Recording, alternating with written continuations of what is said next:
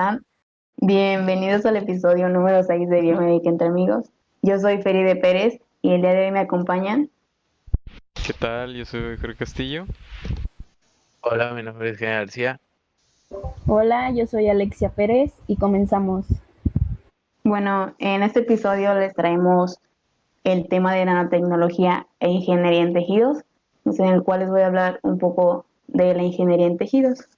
Y pues bueno, la ingeniería en tejidos y órganos, o también conocida como medicina regenerativa, es una rama de la biomedicina que pues es relativamente nueva, en la cual se involucran diferentes ramas como puede ser la biología, la medicina, eh, ciencias de los materiales, la química y la informática.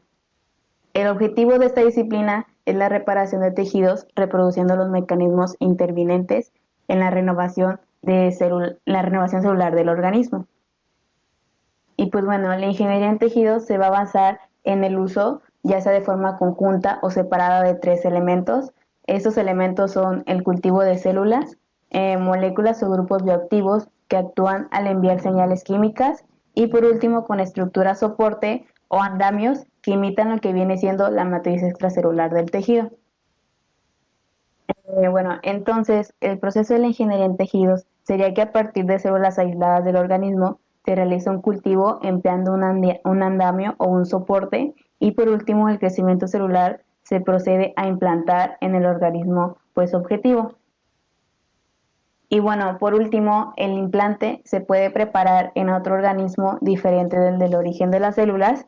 Y este se va a poder implantar en células eh, pues tanto animal como humanas pues bueno, mi compañero Gene les hablará un poco de, los andamios. gracias. Eh, bueno, pues para comenzar, uno de los puntos clave pues de los andamios que sería desarrollar estructuras 3D, que estos pueden sustituir total o parcialmente algún órgano, este y haría todas las, las mismas funciones. Estos pues pueden ser de diferentes materiales como metales, cerámicos, polímeros naturales, que serían como que los, los implantes que se pueden llegar a, a introducir dentro del cuerpo humano. Pero pues no solamente es como de que ver qué tipo de material, también hay que ver diferentes características que estos pueden llegar a tener. Entre ellos, la primera pues es ser, ser compatibles con el organismo. Eh, ¿Esto a qué se refiere? A que el material o con lo que se le vaya a implantar a la persona, este no la rechace eh, esto se puede dar, por ejemplo, a que si el cuerpo de la persona no es apto o el biomaterial eh, causa alguna reacción, a los dos días pues ya empieza a ser rechazado y pues se da cuenta que no se implantó nada y pues puede generar algún un problema grave. El segundo es tener una determinada vida media para desarrollar su tarea. Esto es más que nada, por ejemplo, en las prótesis, eh, no puedes hacer que dure el, mismo tiempo, por ejemplo, en un niño que pues está en constante crecimiento, va a requerir de varias prótesis a lo largo de su adolescencia, hasta que llegue a la adultez ya podrías dejarle como que el tamaño estándar a una persona ya mayor, eh, pues porque esta ya ya se desarrolló por completo, entonces puede ser un poquito más certero como que el tamaño y pues también dependiendo del problema pues ya sería el, el tiempo de vida útil que deberíamos de, de considerar y pues bueno, que pueda realizar completamente las funciones para las que están siendo destinadas. Eh, este tipo de andamios eh, se pueden fabricar de diferentes maneras eh, y también de diferentes dimensiones, formas con diferentes dimensiones que son las micro o nanométricas. Por eso esto tiene dos formas constructivas de nanomateriales. En el primero, pues bueno, son los mecanismos y estructuras, se miniaturizan a escala nanométrica y en el segundo caso, este se va a comenzar con la eh, estructura nanométrica como una molécula y ya después se va a hacer como que el montaje para ir creando estructuras mayores. Todo esto de los andamios y de la nanotecnología pues tuvo como que un gran un gran impacto porque gracias a la matriz extracelular que es como que una red de nanofibrilar eh, compuesta de biomacromoléculas entonces con esto pues ya nos da como que nos da una idea de cómo podemos empezar a generar otra vez los tejidos y que estos empiecen pues a, reproducir. Por eso también eh, dentro de esto del campo de ingeniería de tejidos hay varios métodos de fabricación. Uno puede ser el autoensamblado de moléculas, que ya se mencionó un poquito, la segregación de polímeros en nanofases, la litografía, el ataque químico selectivo o el electrohilado, o también conocido como electrospinning. De las nanoestructuras eh, posibles que podemos tener, pues las más utilizadas pues son las nanofibras. ¿Y estas qué tipo de, fabricación tienen? Pues puede, ser por autoensablado, separación o por fases del electrohilado. Entonces, pues creo que ya vimos un poquito cuáles son las características, características que se tienen que tomar en cuenta y también cómo, cuáles son los métodos para fabricación. Y ahora vamos a ver un poco ya de la estructura de lo que viene siendo el hueso y también la matriz extracelular. ¿Qué se puede hacer ahí? Adelante, Jorge. Sí, claro. El hueso, como nos mencionaba nuestro compañero Gene, está conformado por la matriz extracelular y además por un material rígido de tamaño nanométrico. Esta, la matriz, bueno, consiste de colágeno y de compuestos orgánicos y el, el mineral rígido consiste de, de cristales nanométricos de lo que conocemos como hidroxiapatita.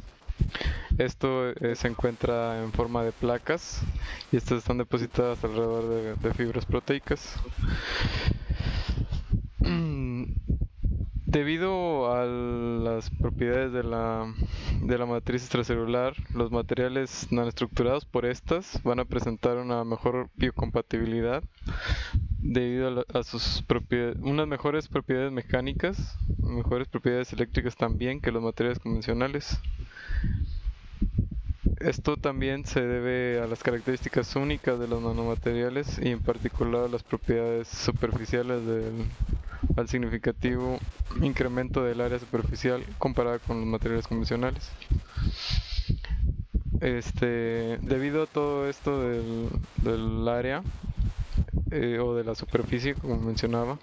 Bueno, existen teorías que nos mencionan que eh, en un material que tiene una rugosidad mayor, se permite un mayor anclaje y debido a esto, por ejemplo, en hueso vamos a, obtener una regeneración no sea mejor eh, cuando estamos trabajando con nanomateriales. Además de esto, en el área de tejido vascular, bueno, vamos a vamos a ver que también presenta características nanoestructurales como las que se mencionaban anteriormente, debido a la presencia de colágeno y la elastina en la matriz extracelular y los nanomateriales prometen ser útiles para mejorar funciones de las células vasculares y específicamente las endoteliales y células musculares lisas para inhibir trombosis e inflamaciones severas. Ahora nuestra nuestra compañera Alexia bueno, nos va a hablar un poco de de los tejidos nerviosos y la nanotecnología. Alexia, adelante. Claro, además de todo lo que ya mencionaron ustedes, eh, en el área de tejido nervioso, la nanotecnología puede ayudar a reparar los nervios que fueron dañados.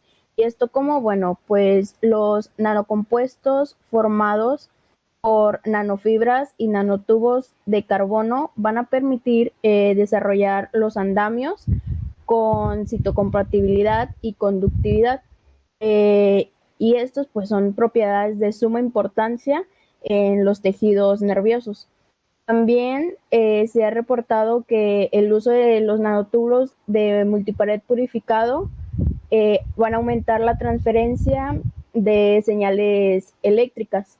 Eh, ahora, en ingeniería de tejidos blandos, como por ejemplo la vejiga, aquí la nanotecnología es primordial para lograr mejorar lograr una mejor regeneración del tejido debido a una rugosidad similar a, la a las superficies biológicas, eh, ya que se tendrá una alta energía superficial y pues además será muy selectiva para las proteínas que, se, que esta va a tener que adherir. También en un enfoque diferente se han empleado nanopartículas para modificar propiedades de tejidos naturales eh, ¿Cómo se han empleado las nanopartículas para modificar las propiedades? Pues esto de la submucosa de tejidos, la submucosa del intestino delgado eh, de un cerdo, eh, mediante diversas pruebas, eh, pues este es el que se le van a hacer. se hará la selección adecuada de las nanopartículas en las cuales se va a dar habilidad, lo